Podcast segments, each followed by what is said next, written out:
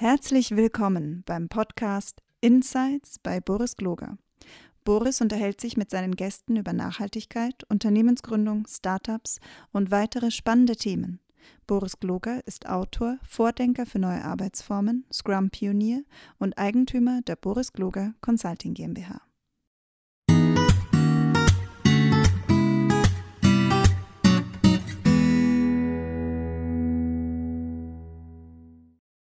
Und herzlich willkommen bei meiner kleinen Podcast-Reihe.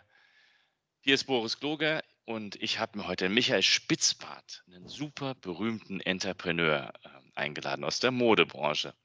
Michael, schön, dass du da bist. Freue ich mich total darüber, dass das geklappt hat. Danke für die Einladung äh, vorerst und äh, ja, ich freue mich drauf. Michael, erzähl uns doch mal, ähm, wer du eigentlich bist. Ja, ich bin der, der Michael, ich bin der Gründer von ähm, Bleed Clothing, ähm, eine Klamottenmarke, die ich vor ja, mittlerweile 13 Jahren äh, gegründet habe. Das war damals im Jahr 2008. Ähm, und die jetzt mittlerweile tatsächlich äh, ja, ganz bekannt geworden ist. Und ja, natürlich auch äh, der gesellschaftlichen Entwicklung ein bisschen geschuldet, äh, nachdem, äh, ja, sagen wir mal, die, diese nachhaltige Entwicklung ähm, ja jetzt endlich, endlich mal da angekommen ist, nämlich in der breiten Masse, wo, wo ich mir sie immer gewünscht habe. Ähm, vor 13 Jahren war das natürlich noch nicht so. Also die ersten Jahre waren sehr, sehr hart tatsächlich. Ähm, ja, kommen tue ich eigentlich aus dem Modedesign tatsächlich, also Mode- und Textildesign. Ich habe Mode- und Textildesign im äh, Nachbarort äh, Münchberg in Nordbayern studiert, an, ja, an einem Textilcampus. Äh, bin also wirklich ja, Textilspezialist. Äh, nicht so der typische Gründer ich, den man so ja eher so in der BWL wirtschaftlichen Richtung äh, ja vermuten würde. Ähm, ich bin also tatsächlich ein reiner äh, Designer und äh, so ist das Unternehmen auch sehr design-driven, äh, würde ich, würd ich behaupten. Also bei, bei uns ist Gestaltung tatsächlich äh, sehr weit oben angesiedelt. Und ähm, genau, ähm, haben uns äh, vom Stil her, ähm, von unserem modischen Stil her so ein bisschen zwischen äh, ja, Fashion, aber auch Outdoor und Sport angesiedelt. Also wir wollen eigentlich diesen, diesen Spagat zwischen Mode und äh, Sportswear äh, schaffen, dass man eigentlich Klamotten kreiert, die man in jeglichen Alltagssituationen tragen kann ähm, sodass man nicht äh, ein spezielles Outfit für den Sport braucht oder nochmal ein spezielles äh, Outfit für die Arbeit oder fürs Büro oder was auch immer, sondern wir wollen eigentlich wirklich so durch die verschiedenen äh, Alltagsbereiche äh, die, die Mode, die wir kreieren, tragbar machen und natürlich auch mit dem nachhaltigen Background, ähm, dass äh, ja, das Ganze natürlich sozialverträglich und ökologisch einwandfrei produziert wird, zum größten Teil in Europa. Ähm, das ist, äh, sagen wir mal, vor 13 Jahren eine ganz große Challenge gewesen, äh, eine wirklich nachhaltige Supply Chain auf die Beine zu stellen. Ähm, mittlerweile ist es auf jeden Fall um einiges einfacher geworden, weil äh, der Markt auch wesentlich mehr hergibt. Und ja, das mal so kurz zu meiner Geschichte. Du hast schon ganz viel angesprochen, also das, was mich alles total interessiert. Ja, also mich interessiert immer, wie kommt ein Gründer auf die Idee zu gründen? Weil, weil gelesen habe ich, du hast das irgendwie als, als wird natürlich eine riesen Story draus gemacht, wahrscheinlich, du wirst diese Story auch schon tausendmal erzählt haben. Ich, ich sehe da die Skateboards im Hintergrund bei dir.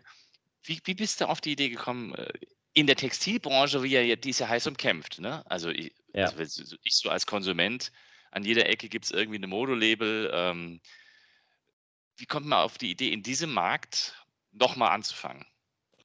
Also im Endeffekt, äh, ich, ich glaube auch, äh, manchmal ist es ganz gut, wenn man ein bisschen naiv an die Sache herangeht. Äh, äh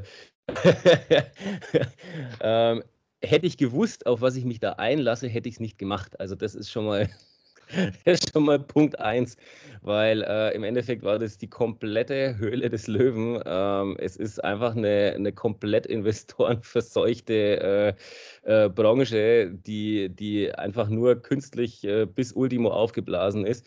Und es war auch schon damals so. Ich meine, gut, ich muss dazu sagen, ähm, ich komme nicht aus der klassischen Mode, sondern wie man äh, ja schon ein bisschen erkennen kann oder auch äh, lesen kann, komme ich tatsächlich aus dem Skateboardsport. Ich war früher ähm, ja, äh, kann man sagen, sehr professionell unterwegs äh, auf dem Brett.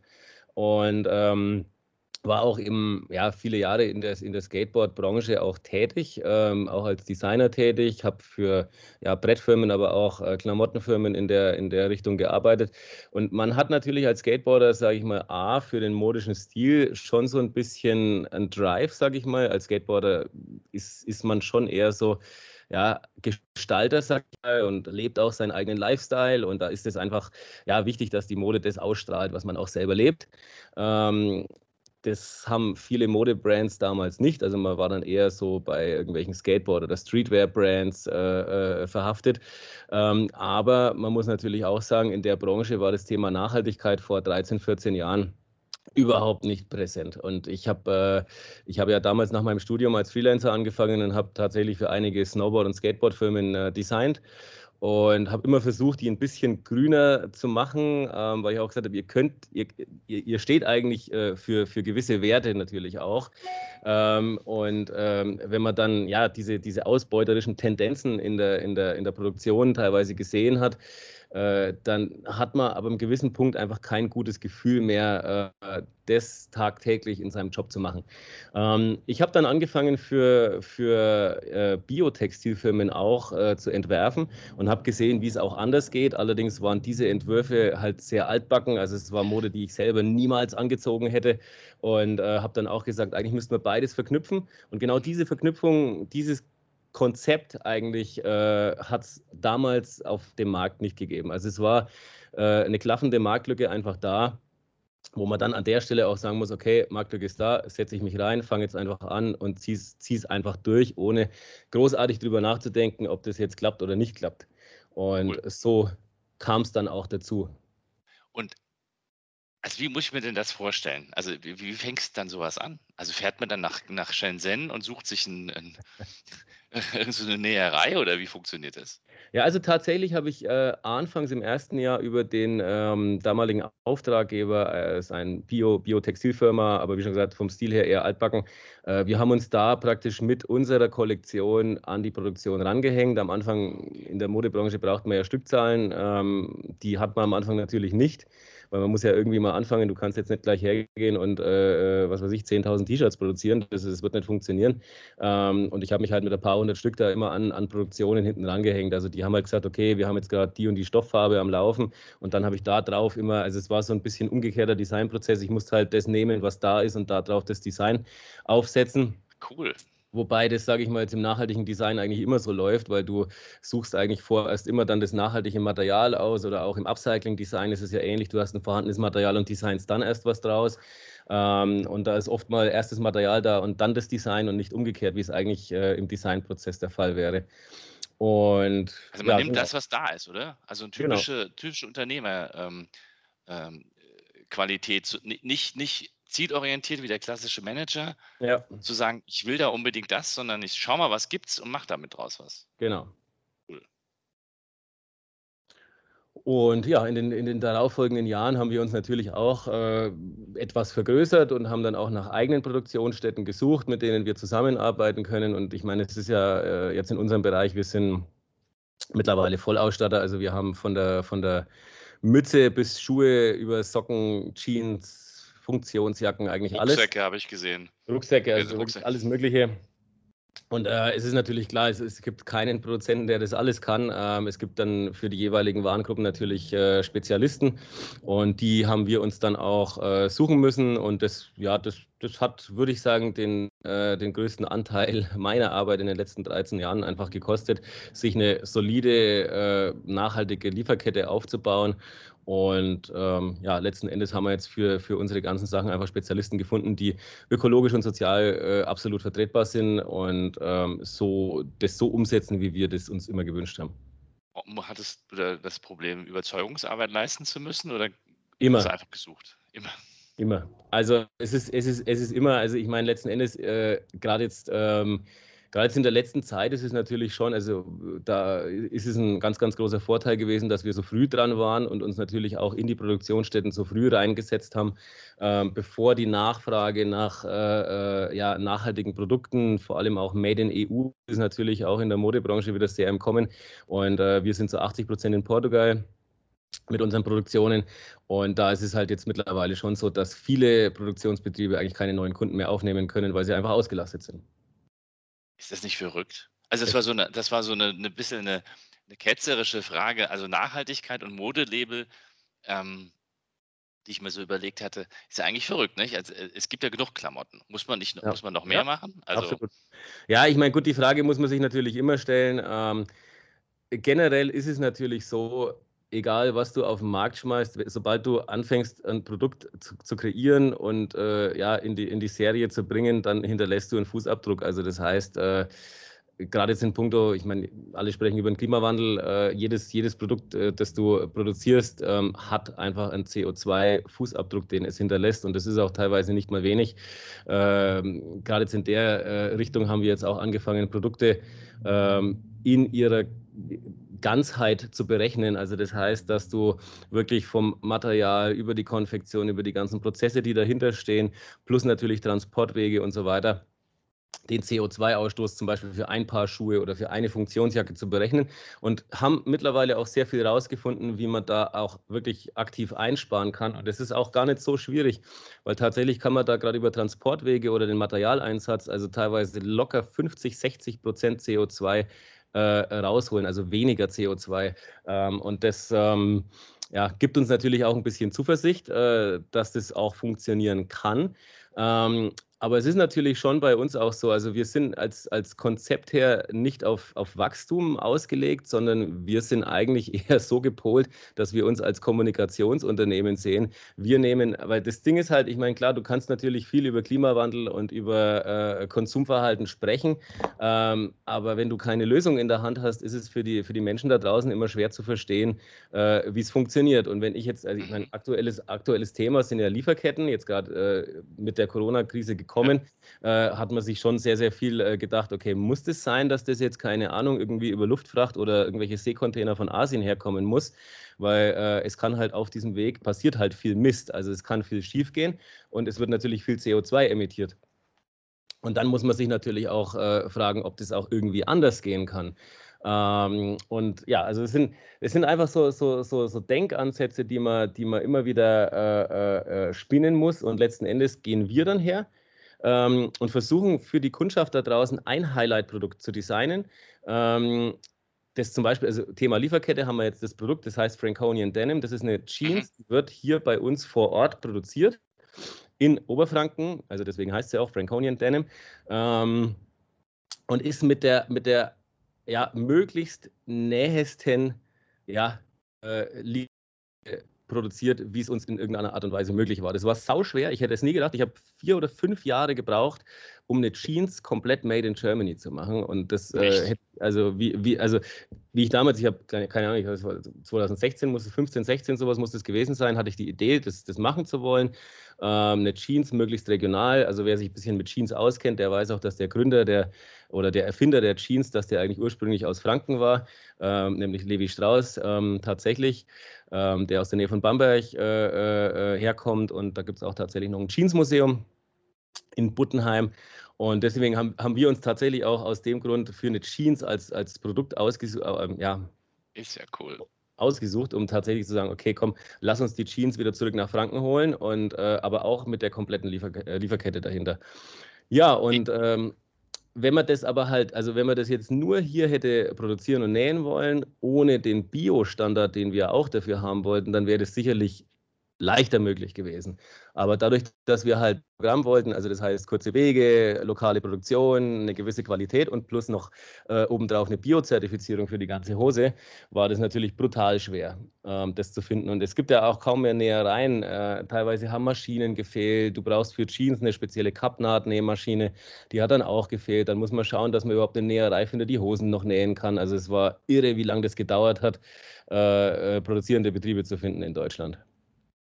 Das ist verrückt. Also, ich, also ich meine, irgendwie finde ich das verrückt. Ich meine, auf der einen Seite ist es nachvollziehbar, weil wir haben sie kaputt gemacht, gerade in der Textilindustrie wahrscheinlich in den letzten 20, 30, 40 Jahren. Ja, ist ja alles abgewandert, klar. Siehst du denn eine, eine, eine ähm, also ich, meine, ich habe jetzt tonnenweise Fragen, aber äh, siehst du denn eine Chance, dass solche Ausnahmeprodukte wie die, dass du jetzt, die du jetzt hergestellt hast, dass sich das andere Unternehmen wieder anschauen und da mitmachen? Oder ist das so eine Outlier-Geschichte? Einer macht es halt und.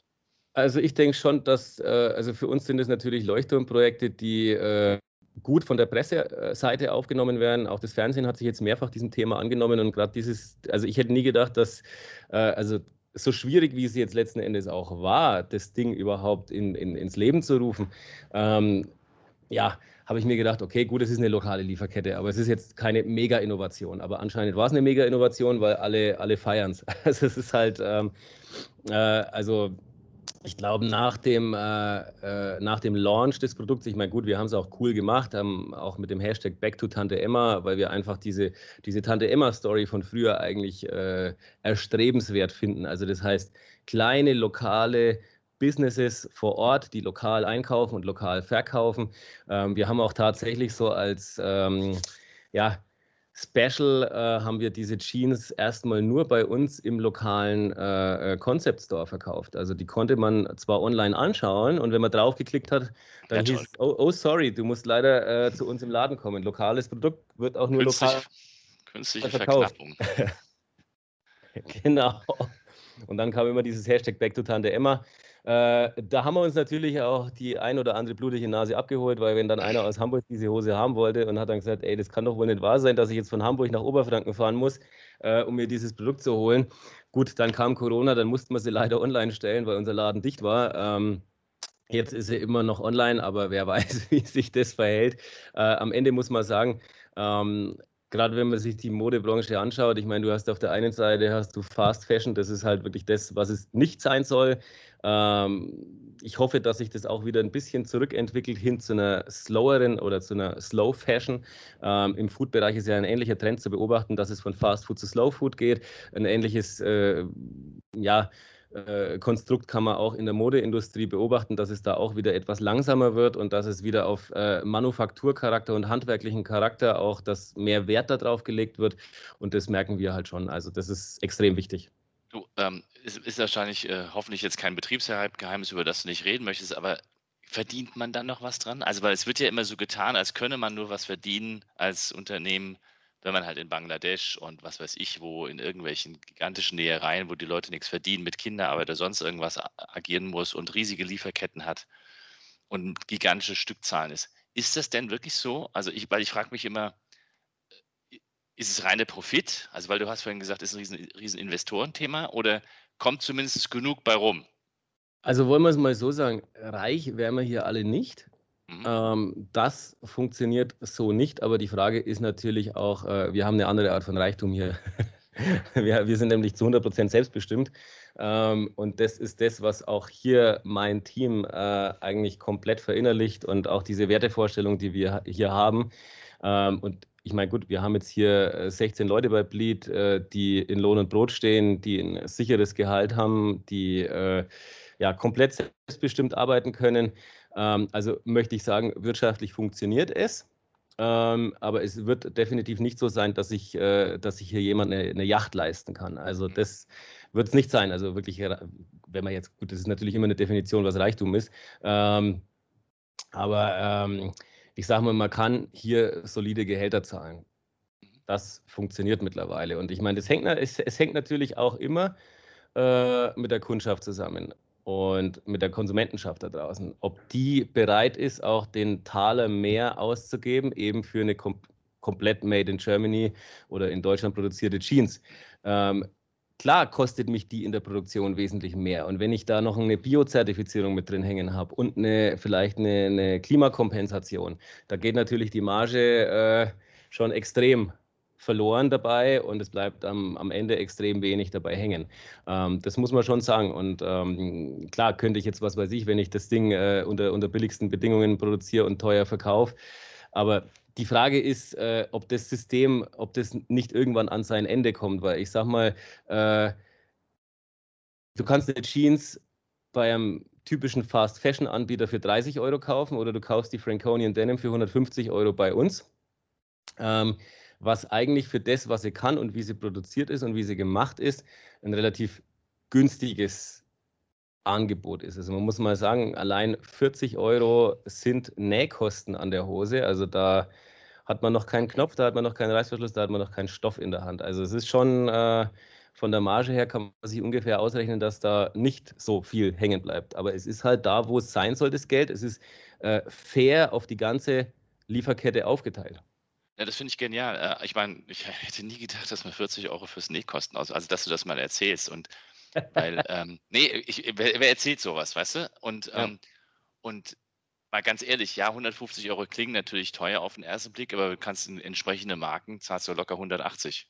Ja, ganz Und genau. die ist wahrscheinlich dann tatsächlich immer noch in Indien oder Bangladesch oder sonst irgendwo äh, produziert. Genau da finde ich es dann auch am verwerflichsten, weil ich meine, Fast Fashion ist das eine Thema, die verkaufen aber dann ihre Produkte auch dementsprechend günstig. Ja. Ähm, bei, sagen wir mal, Markenprodukten, die schweineteuer verkaufen und aber ja, ja, so günstig wie nur irgendwie möglich produzieren, um die Marge aufzublasen bis zum geht nicht mehr. Das ist für mich eigentlich fast das Verwerflichste. Das ist fast noch verwerflicher als Fast Fashion. Weil das, das, das diese Relation, ich, vielleicht kannst du ja mal als Gedanken sowas mal auf deine Webseite packen. Was kostet euch so ein Zeug? Weil ich finde nicht, nachdem ich euch, ich, ihr macht tolle Produkte, sehen super aus. Ich habe mir schon überlegt, ob ich mal eine kaufe, aber ich habe schon genug Jacken. Ähm, und die Frage war halt dann, so wahnsinnig, ich finde die Sachen nicht teuer. Also ich meine, sie sind nicht preiswert, äh, äh also ja. im Sinne von, von günstig, also kommt immer darauf an, wie wir es jetzt bezeichnen. Ne? Sie sind nicht billig, ist keine, ist keine Fast Fashion, es ist nicht Ramsch. Man ja. muss ja immer sagen, das Wort preiswert genau. hat auch Wert mit im Wort drin. Ne? Ja. Und äh, eigentlich ist es preiswert. Es ist seinen genau. Preis wert. Ne? Definitiv. Und äh, aber wie, wie kommst du auf, also du hast gesagt, du bist äh, ein, ein ähm, ja, Textildesigner gewesen. Ähm, wie, wie läuft bei euch ein Designprozess ab? Also ist das alles deine Idee? Läufst du draußen rum und sagst, boah, das wird cool aussehen und was weiß ich, zeichnest dann und hast ein paar Leute, die das dann umsetzen oder wie, wie rennt sowas bei euch?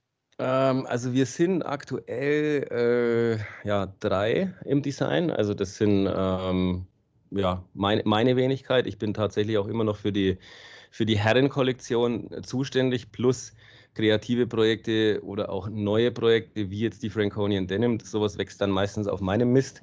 Ähm, oder auch unser Schuhprojekt. Ähm, das ist ja auch, das war tatsächlich ein sehr schwieriges Projekt, weil wenn man als Modedesigner ausgebildet ist und dann äh, ja, als Schuhdesigner ähm, sich verdingen möchte, muss man natürlich auch nochmal komplett neu lernen. Also das war auch für mich so, die, die ganze äh, Lieferkette dahinter ist natürlich komplett anders. Die ganze Produktion, die ganzen Bauteile, es funktioniert komplett anders als die Modebranche. Äh, äh, also das heißt, da muss ich auch sehr viel neu lernen, aber das ist auch das, was mich so ein bisschen antreibt oder nicht nur ein bisschen antreibt, sondern sehr antreibt, muss man sagen, ähm, weil sich gerade mit neuen Produkten zu beschäftigen, wo es eben noch nicht sehr viele Altern äh, nachhaltige Alternativen auf dem Markt gibt, das ist halt das, was mich immer antreibt und wo ich auch sage, da, da gehe ich persönlich dann auch äh, drin auf in so einer Produktentwicklung. Ähm, ja, also definitiv kann man sagen, also die Hälfte von meiner Arbeitszeit ist absolut Produktentwicklung. Ähm, und dann habe ich noch die, die Annika und die Lena, die äh, sind beide eben auch im Designprozess mit drin. Die kümmern sich um äh, äh, ja, das Managen der Lieferkette, ähm, aber auch um äh, die komplette Damenkollektion.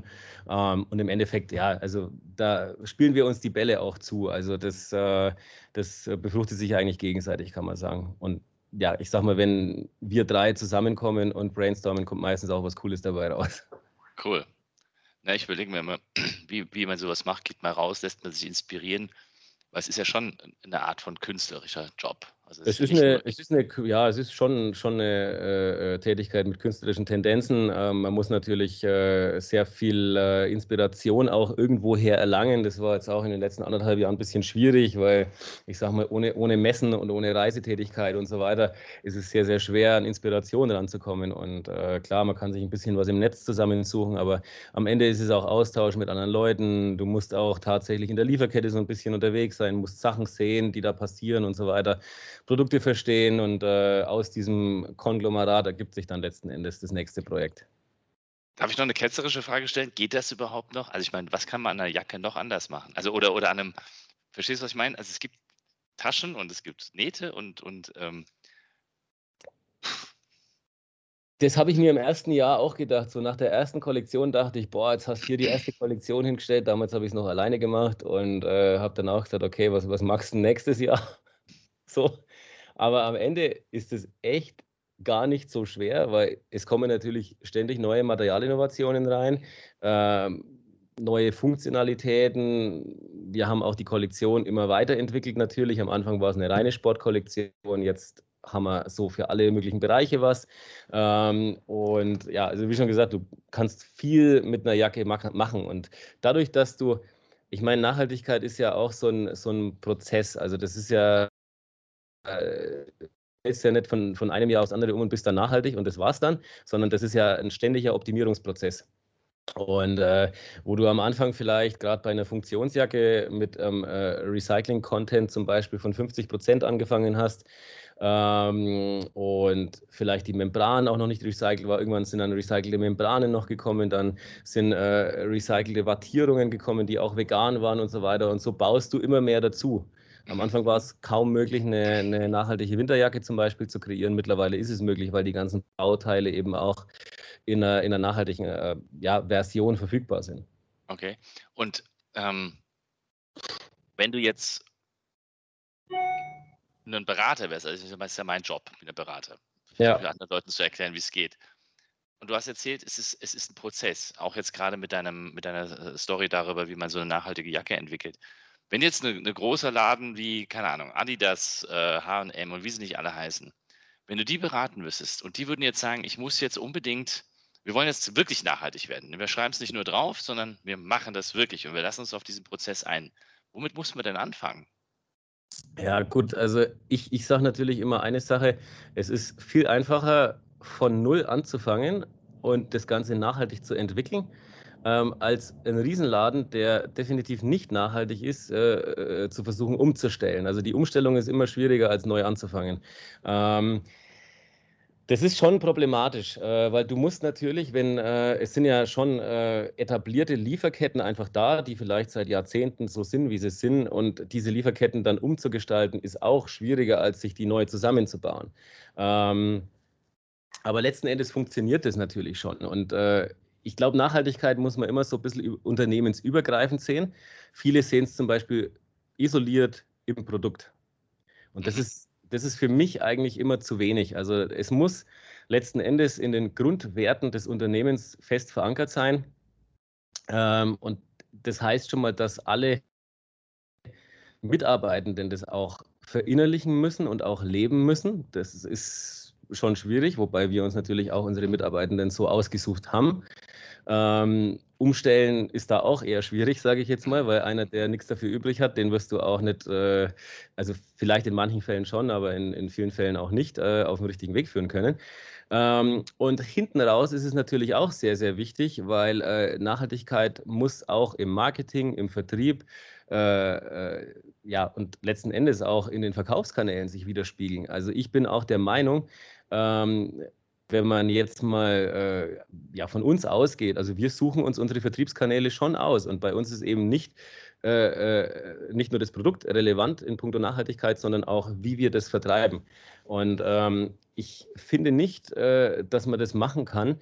Also ich, ich, rede jetzt mal speziell von Amazon. Das ist für mich immer so ein äh, äh, rotes Tuch. Ich meine, jeder weiß, was da hinter den Kulissen abgeht. Und ähm, also ich glaube, jedem Konsumenten sollte es äh, bewusst sein, äh, dass da einfach der jegliche Quittung oder Rechnung, die du da kriegst, ist ein Wahlschein für die Zukunft. Ähm, und wenn du ähm, solche äh, ja, multinationalen Konzerne unterstützt, dann ist es irgendwann so, dass die komplett unsere Zukunft gestalten und dass du irgendwann nur noch da einkaufen kannst. Und äh, letzten Endes muss man auch sagen, wenn man sieht, was dahinter steht, was in den Logistikzentren äh, teilweise an sozialen Missständen abgeht, dann muss ich einfach sagen, kann ich als nachhaltig agierendes Unternehmen nicht über diesen Kanal verkaufen. Mhm. Auch wenn ich mir Umsatz dafür versperre, aber definitiv ist das nicht vertretbar. Also wir sind da sehr, sehr strikt, mhm. was das betrifft. Und wie schon gesagt, wir haben da unsere Wertevorstellung. Ähm, und da ist eben diese Unabhängigkeit und äh, äh, ja, letzten Endes natürlich auch äh, dieses ethische Verständnis muss bei uns durch alle Sparten eigentlich durchgehen. Das bedeutet aber im Umkehrschluss ja auch, dass ihr auf lange Sicht euch sowas ähnliches wie, äh, wie ein nachhaltiges Amazon bauen müsst. Weil, es, weil kann, oder? Weil, äh, wenn das jede, weil jede, angenommen, es gibt jetzt noch mehr kleinere Läden wie, wie deine, also klein, 16 Leute ähm, und was weiß ich, der nächste ist dann auch wieder fünf oder zehn Leute. Wenn die alle ihre eigenen Vertriebskanäle bauen müssen, ähm, das funktioniert auch nicht. Also, ja, da also, geht Kreativität verloren. Es gibt weltweit nachhaltige Marktplätze. Die sind gerade erst am Entstehen so. In Deutschland gibt es auch schon einen großen, den Avocado Store. Ähm, das kann man schon so ein bisschen als nachhaltige Version von Amazon verstehen. Ähm, die machen auch sehr viel, Mo also weniger Bücher und weniger Elektronikartikel, aber halt mehr Mode und äh, äh, Homeware und äh, auch ein bisschen Möbel und so weiter. Also so Dinge des täglichen Bedarfs, bisschen Kosmetik auch. Ähm, die gehen schon in die richtige Richtung und wenn man sich, also die gibt es jetzt auch ungefähr so lang, ziemlich genauso lang wie uns. Und wenn man sich sieht, wie sich die entwickelt haben, also das ist wirklich eine sensationelle Entwicklung, die die auch genommen haben.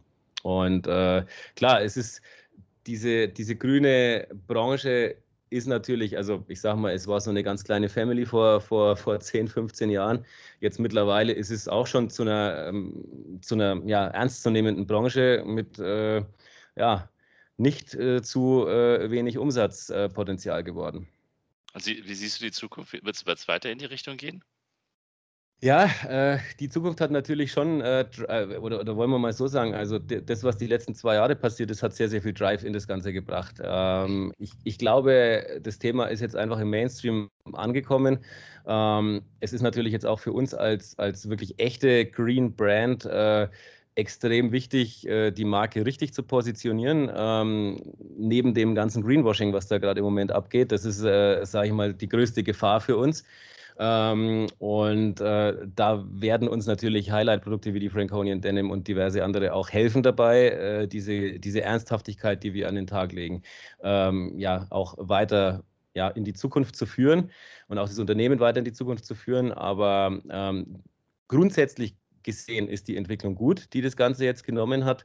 Äh, es ist natürlich schon sehr wichtig, dass auch große Konzerne ein bisschen mehr Ernsthaftigkeit entwickeln und Nachhaltigkeit nicht nur als reines Marketing-Tool sehen, sondern dass da wirklich ernsthafte Bestrebungen äh, sind, das CO2 runterzukriegen und letzten Endes auch, äh, ja, sagen wir mal, eine ethisch vertretbarere Art des Wirtschaftens für sich zu finden. Sag mal, wenn man das jetzt ähm, nochmal ganz kurz zu so einem Transfer, wenn jetzt zum Beispiel ein anderes Modelabel das so ähnlich aufgestellt werden wäre wie du, vielleicht noch nicht ganz so nachhaltig, möchte jetzt nachhaltig werden. So, so ein, ich, ich stelle mir gerade vor, das ist ja auch ein riesiges Kapitalinvestment. Also eine Franconian Jeans am Anfang, also jetzt vielleicht nicht mehr, weil es rennt. Ähm, äh, ist das auch so eine Investition in Zukunft, diese Leuchtturmprojekte? Also muss man sich überlegen, investiere ich das und mache das oder sagt man halt, habe ich kein Geld für, geht aber nicht. Oder, ich meine, weißt du, ich, ich, bin ja auch ein Unternehmer. Bei mir ist es genau dasselbe. Ich muss mir überlegen, mache ich das jetzt, mache ich das nicht, versuche ich da was oder nicht. Ähm, also gerade bei solchen Projekten, die äh, natürlich sehr viel Innovationskraft bergen, aber natürlich äh, auch sehr viel Kosten äh, mit sich bringen. Ähm, und dann eben auch über viele Jahre, muss man ja sagen. Ähm, also ich habe da einfach fünf Jahre Arbeitszeit reingesteckt mit meinem Team. Und ich sage mal, wenn man es wirklich wirtschaftlich jetzt betrachtet, ähm, waren natürlich die letzten oder sagen wir die, die, die, die ersten Jahre äh, ein absolutes Minusgeschäft. Und ich, ich glaube, jeder Investor hätte gesagt, hätte nach dem zweiten Jahr schon gesagt, äh, schmeiß, schmeiß das Ding weg. Lass es einfach. Ähm, aber das ist halt, äh, das ist halt auch so eine Sache. Ich meine, da können wir halt einfach dann dieses Wirtschaftliche komplett ausklammern und sagen, okay, wir lassen das jetzt nebenher laufen schauen, dass das Ding irgendwann das Licht der Welt erblickt und irgendwann wird es auch was abwerfen. Und genauso ist es dann auch gekommen. Also wir haben sie jetzt, glaube ich, seit zwei Jahren, genau 19 haben wir sie rausgebracht, jetzt äh, final. Ähm, und haben jetzt auch wirklich äh, einen, einen, sehr großen Erfolg damit, auch, auch einen großen wirtschaftlichen Erfolg. Aber manchmal dauert es, also gerade bei innovativen Projekten, die wirklich schon, ja, teilweise auch als Weltneuheit zu verstehen sind, dann kostet es erstmal richtig viel Blut und Schweiß. Cool. Noch eine interne Frage, wenn du gestattest, weil du hast vorhin erzählt, bei euch sind alle selbstbestimmt. Wie rennt denn eure Firma? Wie funktioniert denn das? Außer, dass du natürlich, wie ich rausgehört habe, noch ein Stück weit der Ideengeber und Innovator bist. Aber wie, wie funktioniert ihr? Ja, also letzten Endes in, in, in meinem Bereich bin ich schon natürlich, also klar, sehr, sehr produktaffin auf jeden Fall, ähm, bringe da natürlich auch schon gewisse Steine ins Rollen und mache das natürlich auch in anderen Bereichen. Ähm, aber letzten Endes bin ich äh, ja, zu 100 Prozent der Inhaber und äh, es gibt aber sehr, sehr viele, also eigentlich nur eine, eine Ebene unter mir und eigentlich sage ich sowieso ungern, dass es eine Ebene unter mir ist, sondern das ist eigentlich alles auf Augenhöhe hier. Also bei uns äh, haben wir ja eine sehr, sehr flache Hierarchie. Und äh, es ist auch so, egal ob es jetzt äh, äh, die im Lager sind, im Marketing, im Customer Service, also egal in welchem Bereich, die, die sind für ihre Bereiche eigentlich ja, selbst komplett verantwortlich. Sie können ihre Bereiche frei weiterentwickeln, wie sie meinen, dass es einfach auch effizienter wird. Äh, ich hänge das Wort Effizienz tatsächlich sehr hoch auf.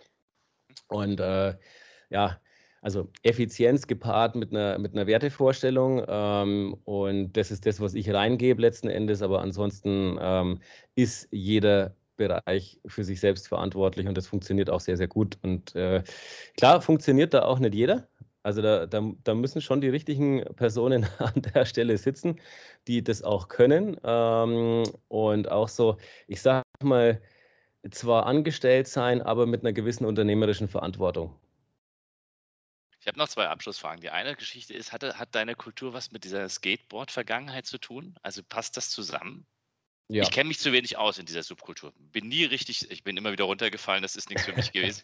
Ich konnte das nicht gescheit.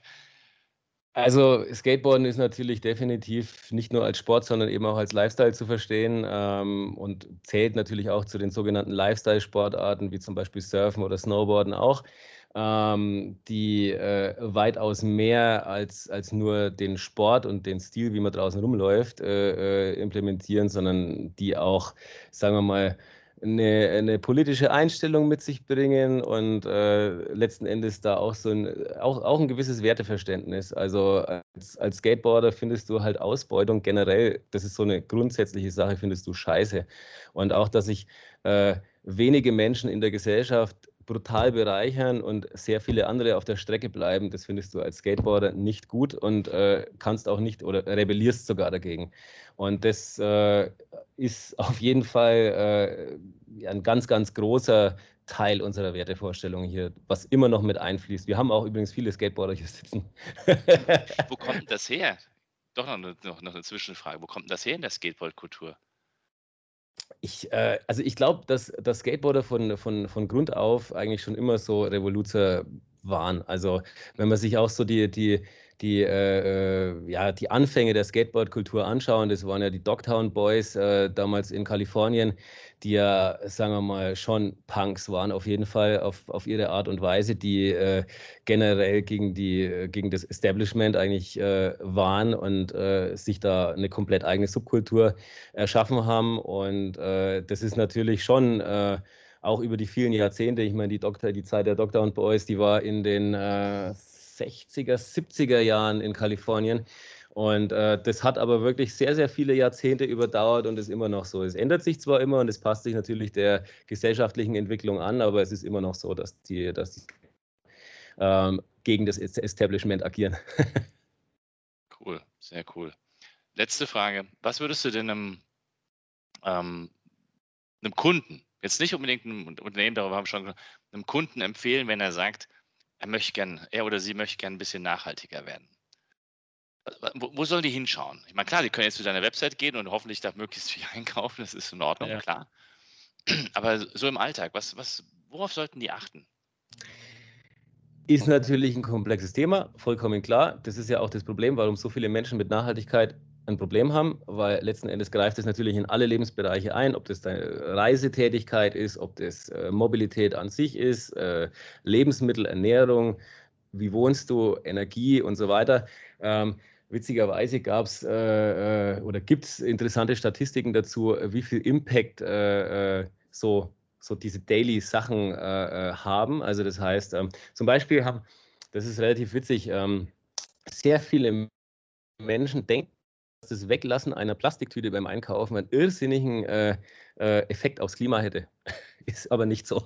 Ähm, tatsächlich ist es schön ähm, und auch gerade wenn man Plastikmüll vermeidet, ist es natürlich schon eine, eine, eine sehr wichtige äh, Sache. Also gerade wenn man an Mikroplastik in den Meeren und so weiter äh, ist, es, hat es einen großen Impact. Ähm, wenn man sich aber jetzt so die Hauptbedrohung anschaut, die wohl der Klimawandel sein wird äh, in den nächsten Jahrzehnten, dann muss man sich natürlich äh, schon hauptsächlich in seinem ja, Reiseverhalten oder auch in der Mobilität einschränken. Und ich sage mal so, ohne Einschränkung wird es da nicht gehen. Also äh, viele Politiker sind ja auch der Meinung, es geht alles so weiter und auch in der Wirtschaft geht alles so weiter, aber es wird ohne, ohne ein Bremsen äh, wird es nicht gehen. Das ist Fakt. Und ähm, klar, keiner will sich einschränken, aber ich glaube, um auch das 1,5 Grad Ziel zu erreichen, also da gibt es genug Berechnungen, dass es ohne Einschränkungen dergleichen nicht, geht. Und, äh, ich meine, man muss sich natürlich auch fragen, also gerade wenn man sich jetzt Flugreisen anschaut, ich meine, klar, ich muss hin und wieder selber in die Produktion fliegen, aber ich fliege privat zum Beispiel überhaupt nicht mehr. Ähm, außer wenn wirklich irgendwelche, ja, also nicht aus Spaßgründen, sondern aus tatsächlich, ja, sei es jetzt für eine Hochzeit oder was auch immer, also irgendwelche ja. Sachen, die du nicht vermeiden kannst. Ähm, aber ansonsten äh, ja, steige ich privat in kein Flugzeug mehr. Also das ist für mich so, so eine Entscheidung gewesen, wo ich sage, okay, äh, das kannst du in den Zeiten einfach nicht mehr bringen. Was auch einen riesen Impact hat, ist tatsächlich eine vegan-vegetarische Ernährung. Das ist äh, also wirklich unglaublich. Und ich meine, wenn man sich das anschaut, man muss ja bloß mal ein paar 50 äh, Jahre zurückgehen. Also wenn ich jetzt sehe, wie sich meine Oma ernährt hat, äh, die hat halt vielleicht einmal die Woche Fleisch gegessen. Und ich meine, gut, ich komme jetzt hier aus einer Fleischregion in Franken. Ähm, da geht es ja ohne Bratwürste ist schon fast nicht. Ähm, und wenn man sieht, dass halt sehr viele äh, Menschen einfach äh, drei bis fünfmal am Tag Fleisch konsumieren, ähm, dann ist es halt einfach zu viel. Und ich sage mal, da wird es schon helfen, einen fleischfreien Tag die Woche Einschränkung, also sich komplett äh, äh, zurückzunehmen. Das wird für viele natürlich nicht funktionieren, aber ich glaube, für einen fleischfreien Tag die Woche, da äh, erstens ist es für die Gesundheit gut und zweitens mal ist es fürs Klima gut. Also es sind so, es sind so die kleinen Schritte, die man einfach machen kann. Und ich finde auch, man muss, man muss sich da so, äh, so ein bisschen ein kleines Spiel draus machen. Das kann ja auch Spaß machen, dass man sagt, hey, ich fange jetzt da mal an. Es sind halt die kleinen Schritte, die letzten Endes was ins Rollen bringen. Ich fange jetzt einfach mal an und sage, okay, ich spare jetzt hier mal ein bisschen ein und da mal ein bisschen ein, fahre mal da eine Strecke Strecke mit dem Auto einfach weniger und nimm vielleicht das Fahrrad, äh, lass mal eine Flugreise weg und äh, mach mal einen ja, vegan-vegetarischen Tag die Woche und dann habe ich schon viel erreicht. Und dann kann das ja ähm, immer mehr werden, weil letzten Endes fließt es dann so langsam in den Alltag mit ein und dann äh, ist die Umstellung auch gar nicht so schwer. Und dann hat man viel erreicht. Super, sehe ich ganz genauso. Die kleinen Schritte machen es aus und. Das, das, das, große Ungeheuer, dass man immer an die Wand schreibt, man muss komplett alles anders machen. Ja, dann bewegst du dich nicht. Nee, da, da, wird, da ist einfach der Berg zu groß, den man da vor sich hat und dann macht man am Ende gar nichts und verharrt in der Lethargie letzten Endes. Und das macht dann auch überhaupt keinen Sinn. Deswegen sage ich lieber kleine Schritte und sich so eine kleine Challenge geben, wie man es ein bisschen besser machen kann, dann läuft es auch. Und du hast ja, ähm, das schließt ja auch unser Gespräch ein bisschen ab, du hast ja erzählt, äh, du hättest nie angefangen, wenn du gewusst hättest, was auf dich zukommt. Aber ich glaube, genau das ist der Schlüssel. Einfach losgehen, oder? Und sagen, ich habe eine Idee und probiere das aus und finde mal heraus, wie es geht. Und ja, bin ein bisschen ähm, durchhaltend und sagt, ich tue es einfach. Ja, am Ende ist, äh, da sind wir ja wieder bei dieser Kultur des Scheiterns, die ja in Deutschland immer noch so ein bisschen, ähm, naja, äh, ausgeprägt ist. Ähm, für mich als Skateboarder war das, war das klar. Ich meine, wenn du einen neuen Trick versuchst, dann fällst du erst mal fünfmal auf die Schnauze, bis du denn stehst oder vielleicht sogar zehnmal.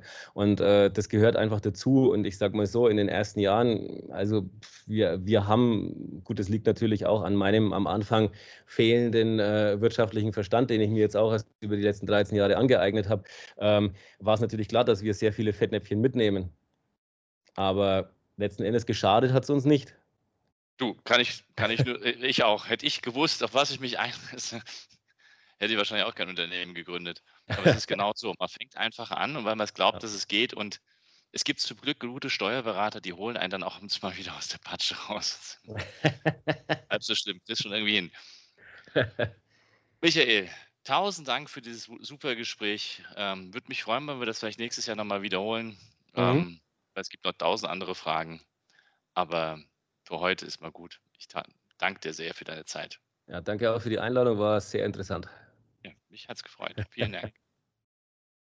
Diese und weitere Podcast-Folgen findest du auf Spotify, Apple Podcasts, YouTube und natürlich auf der Website www.insights bei borisgloger.com. Boris Gloger Consulting ist deine agile Strategieberatung. Besuch uns auf der Website www.borisgloger.com borisgloger.com.